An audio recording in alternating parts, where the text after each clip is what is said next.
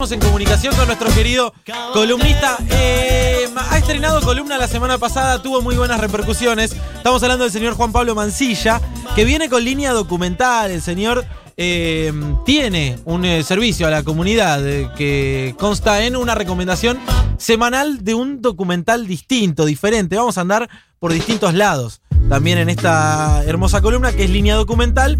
Ahora les vamos, ya está creo el link en eh, las redes sociales para que se suscriban al mailing una vez por semana. Todos los sábados te llega la recomendación del señor Juan Pablo que ya está en comunicación con nosotros. Juan querido, buen día, ¿cómo andamos? Hola, ¿cómo están? Buen día. ¿Todo bien? Bien, ¿y ustedes? Muy bien, ¿Qué gracias por contra preguntar. el invierno? ¿Qué? ¿Qué tenés contra el invierno? Y es que a vos te gusta el invierno, ¿no? Me encanta. Un tipo que es fanático de los documentales es obvio que le gusta el invierno. No se puede esperar otra cosa. Pero te digo que es casi por oposición al verano en Buenos Aires. No al verano en general, sino al verano en Buenos Aires. A mí me da que eh, sos de la gente que transpira mucho en verano.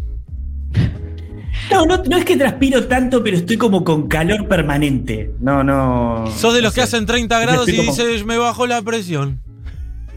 Ma- Mancilla es un señor muy, muy ordenado y muy prolijito. De hecho, me han llegado mensajes de "Lo- qué prolijo es. Gente que te está conociendo virtualmente. Sí, claro. Perfecto. Eh, quiero hacer una consulta antes de empezar con la recomendación de línea documental de hoy. Vamos a ver en qué documental nos adentramos. Hoy es un documental muy Sputnik B, quiero anticipar. Eh, ¿Cómo nos fue la semana pasada? ¿Hubo oyentes que se suscribieron? ¿Qué devoluciones tuviste Muchísimos después del debut? oyentes. ¿Sí? Sí, sí, sí. muy buena repercusión y muchísimos oyentes que se sumaron al, al newsletter de, que, que recibieron por primera vez el newsletter del sábado pasado y que van a empezar a, recibirlo regularmente todas las semanas. ¿Cómo hacemos para sí, anotarnos en el newsletter y que nos lleguen las recomendaciones del señor Mancilla todas Eh, las semanas?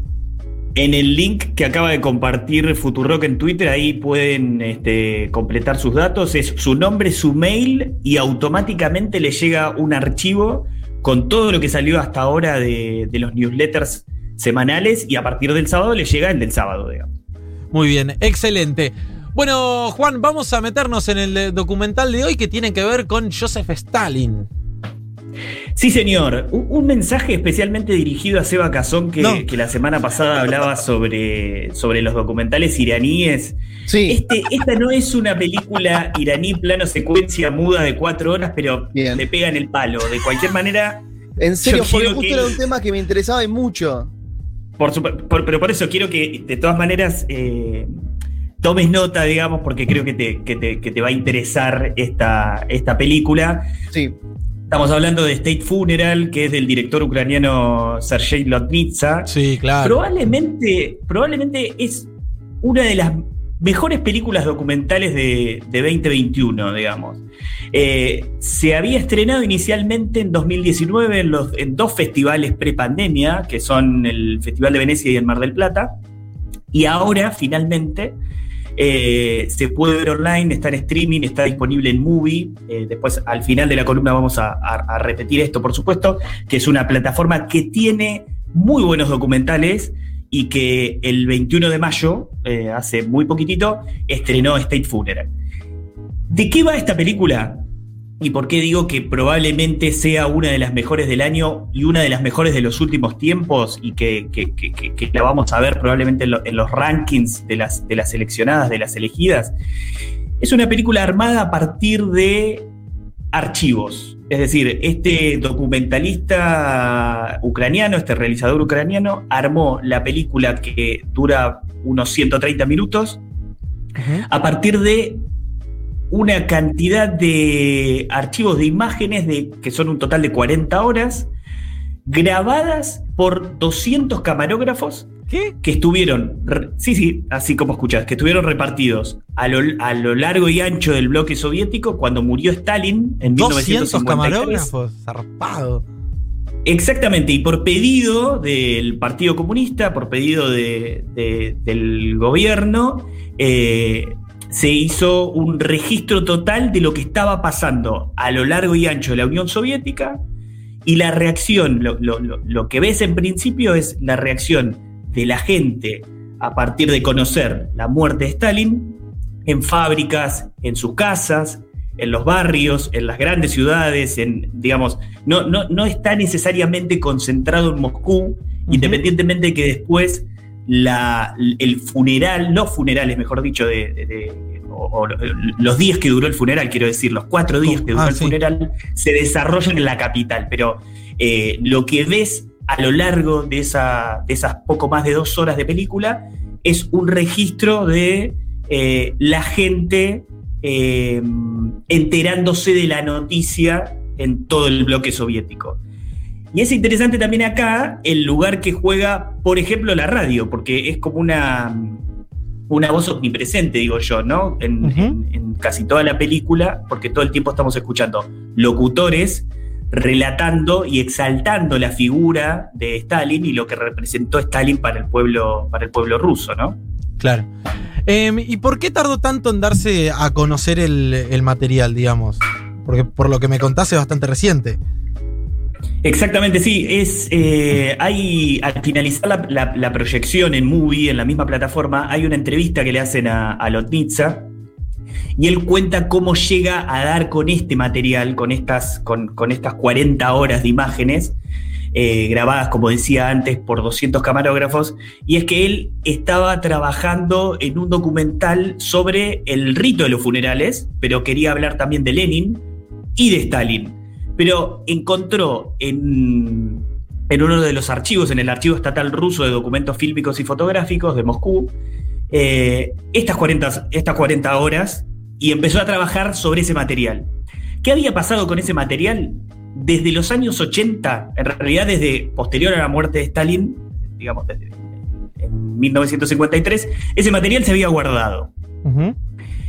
Y durante años se guardó, se guardó, se guardó. Llegó la perestroika, ese material sale a la luz, pero ya nadie quería hacer nada, Claro. dice el propio ucraniano con ese material. O sea, mejor que quede ahí y que quede ahí, no pasa nada. Eh, bueno, lo concreto es que por suerte eh, Lotista eh, encontró ese material y pudo hacer una película que es eh, definitivamente una obra maestra interesantísima. O sea, a ver, la, la, la recomendación es, si te gusta la historia del siglo XX, si te gusta la historia de la Unión Soviética de la primera mitad del siglo, si te interesa la figura de Stalin, y si te interesan especialmente, como a mí, por ejemplo, los documentales armados a partir de archivos, definitivamente tenés que ver esta película. Muy buena. Yo tenía dos preguntas ayer, no llegué a verlo, pero ayer eh, estuve mirando un poco, vi que es muy largo, ¿no? Como dos horas, no sé si dos horas y media más o menos, Dos Eh, horas, diez minutos, 130 minutos.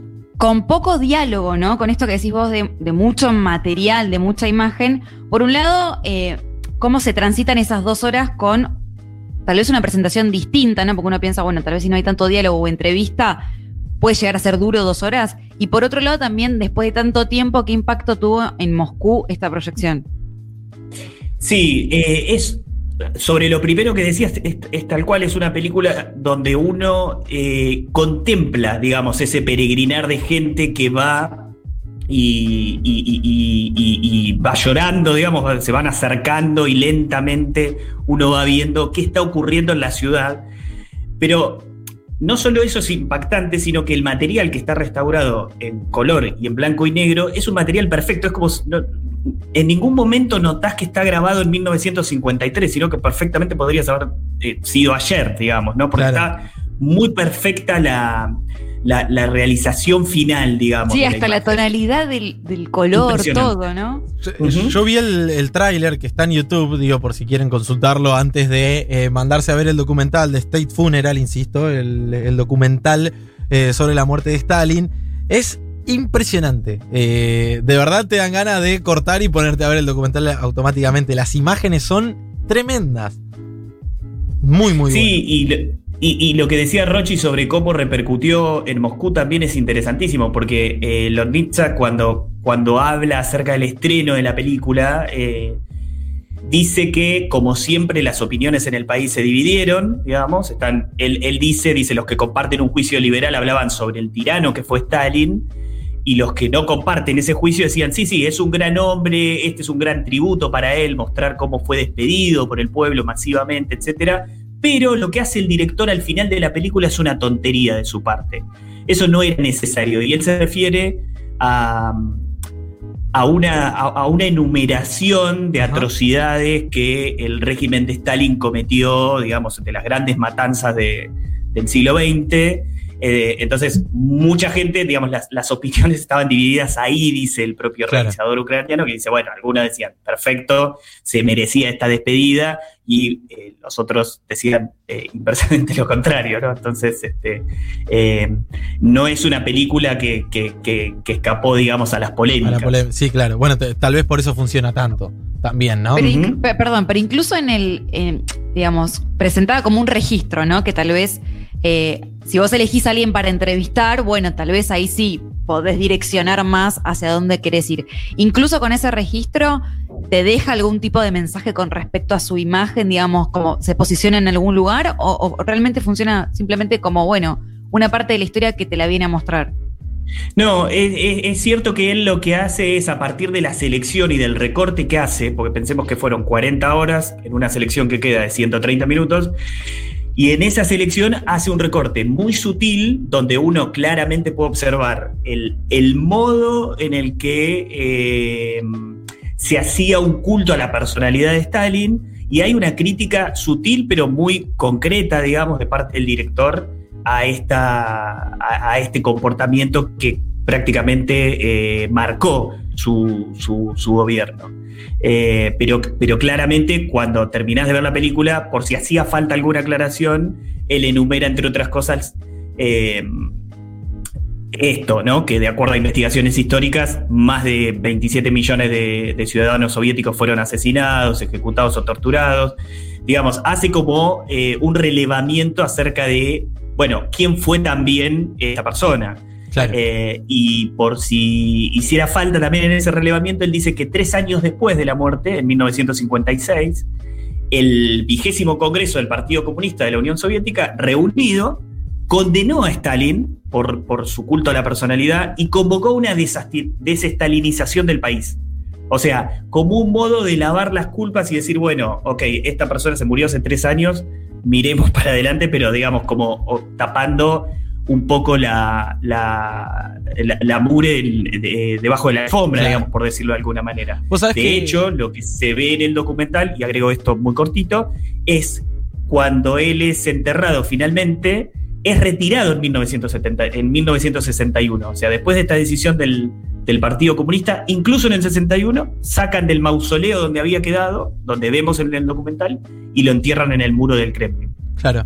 Eh, vos sabés que hay muchos mensajes en la aplicación. Aparentemente, muy. Todos recomiendan. Los que lo vieron lo recomiendan y los que no vieron el tráiler en este ratito y quedaron muy enganchados. Reiteramos, se llama State Funeral y está disponible en Movie, ¿verdad? Así es. Movie es, eh, movie es M-U-V larga y latina.com. Movie, eh, lo, lo deletreo por las dudas. Y, mm, y agrego algo más sobre esto, que es que además de State Funeral, que es la última película de este realizador ucraniano, Movie armó una retrospectiva con otros documentales. A la retrospectiva le puso el nombre de Regreso a la Unión Soviética, los documentales de archivo de Sergei Logditsa, y ahí incluye otras cuatro películas, con lo cual si ves State Funeral y te quedas con ganas, podés seguir viendo cuatro películas más relacionadas con la Unión Soviética que definitivamente vale la pena y la súper recomiendo. Excelente, Juan. Gran recomendación la del día de hoy. Reiteramos, se pueden suscribir a Línea Documental en el link que ya dejamos en el Twitter de, de Futurock, así que vayan, recomiendo, todos los sábados van a recibir eh, la recomendación de la semana del señor Juan Pablo Mancilla, que es eh, sello de calidad garantizada. Pará, y Muchas una cosa, gracias. en la medida que vayan viendo, hagan las devoluciones en la aplicación de Futurock y demás, así vamos certificando que vaya eh, generando interés o no y discontinuamos la columna, porque el contrato que Yo Sí, firmamos es decir, porque renovamos por un contrato Sí. más, pero. es, por un- es semana a semana el contrato. El Claro, jueves que eso. viene hago mi devolución. Dale, perfecto, la espero. El fin de semana la voy a ver y voy a ver el documental, 2 horas 10 y, y les digo. Perfecto. Juan querido, te mandamos un abrazo grande, gracias como siempre. Un abrazo grande para ustedes. Línea documental de la mano del señor Juan Pablo Mancilla en Crónica Anunciada. Es una discusión semántica.